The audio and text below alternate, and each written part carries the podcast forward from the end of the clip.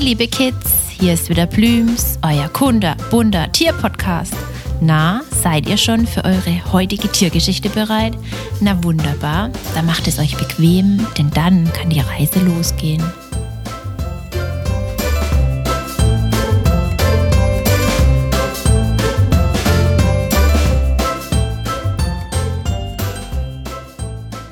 Heute erzählt euch Plüms etwas von den Happy Hippos unserer Erde, den Nilpferden oder auch Flusspferde genannt.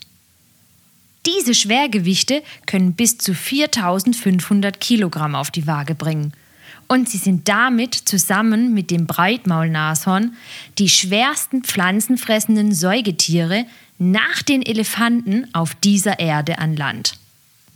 Ihr habt bestimmt schon einmal, wenn ihr mit euren Eltern unterwegs seid, auf der Straße einen von den vielen Transportern gesehen. Wenn nicht, lasst euch einen zeigen, wenn ihr das nächste Mal unterwegs seid. Diese Transporter haben maximal 3500 Kilogramm. Also wiegen die Nilpferde noch einiges mehr. Stellt euch das mal vor.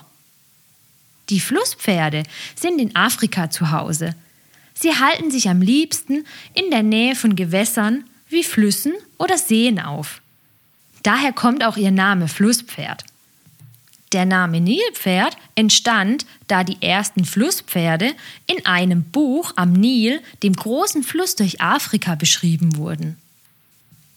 Flusspferde sehen ein bisschen so aus wie eine liegende Tonne mit vier Beinen dran. Findet ihr nicht auch? Das ist doch lustig.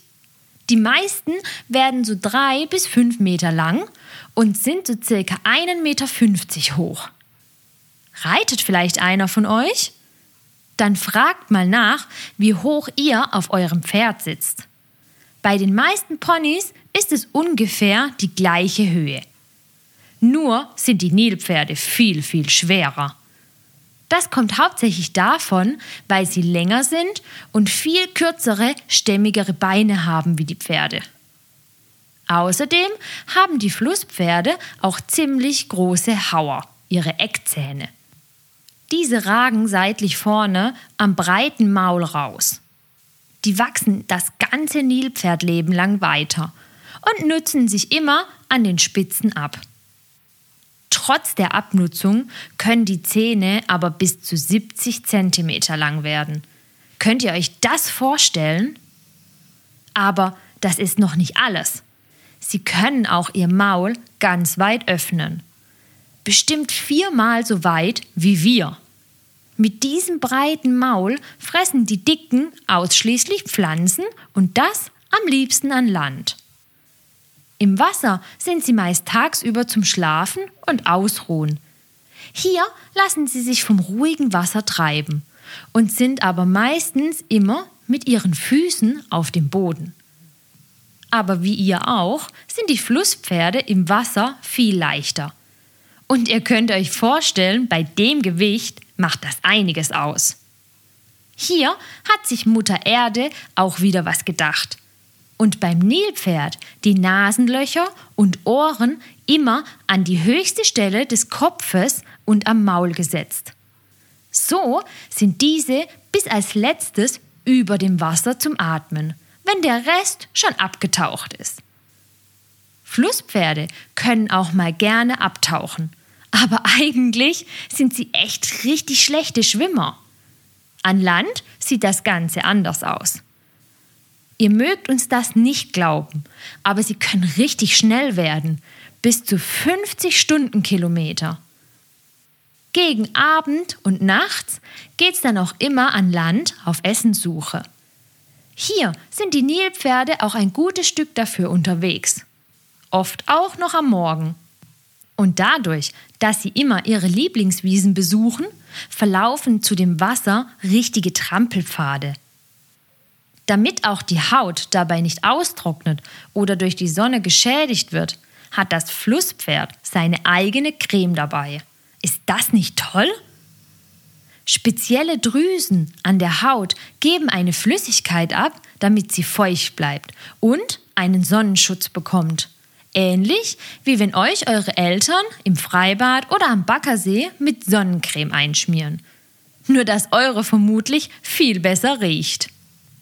Die meisten Hippos leben in Gruppen von 10 bis 15 Tieren, wobei das meistens viele Weibchen mit ihrem Nachwuchs und ein Männchen sind. Männliche Jungtiere sind auch in der Gruppe dabei, welche diese aber in ihrer Pubertät verlassen. An einem Gewässer können auch mehrere Gruppen nebeneinander leben. Das ist wie am Baggersee. Da liegen ja auch viele Familien nebeneinander und benutzen den gleichen See. Aber nicht nur andere Nilpferdgruppen sind dort dann meistens zu finden. Nein, auch andere große Tiere, und zwar Krokodile. Ja, die zwei Tierarten leben sehr gut nebeneinander. Denn die Nilpferde fressen den Krokodilen kein Essen weg, sie sind ja schließlich Pflanzenfresser, und die Krokodile trauen sich nicht an ein erwachsenes Flusspferd heran, geschweige denn an eine Mama Hippo. Die Hippomamas bringen bei einer Geburt meistens nur ein kleines zur Welt, welches schon bis zu 55 Kilogramm haben kann. Außerdem können die Kleinen nach ihrer Geburt gleich laufen, da sie, wenn sie Hunger haben, auf dem Grund des Sees, wo es niedrig ist, unter Wasser zur Zitze der Mama laufen müssen. Wenn die Mamas in tieferes Wasser gehen, wo es dem kleinen Hippo zu tief ist, darf er auf den Rücken der Mama und wird Huckepack genommen. Wie vermutlich ihr früher auch bei eurem Papa, wenn ihr, als ihr klein wart, nicht mehr laufen wolltet. Außerdem sind die Kleinen so vor den Fressfeinden wie Löwen oder doch mal den Krokodilen geschützt. Denn an die Erwachsenen traut sich, wie gesagt, keiner ran. Auch die liebenswerten Happy Hippos sind eine gefährdete Tierart, weil wir Menschen sie schon sehr lange aus Spaß und aus falschem Interesse an ihren Zähnen, die aus Elfenbein sind, gejagt haben und ihren Lebensraum zerstört haben.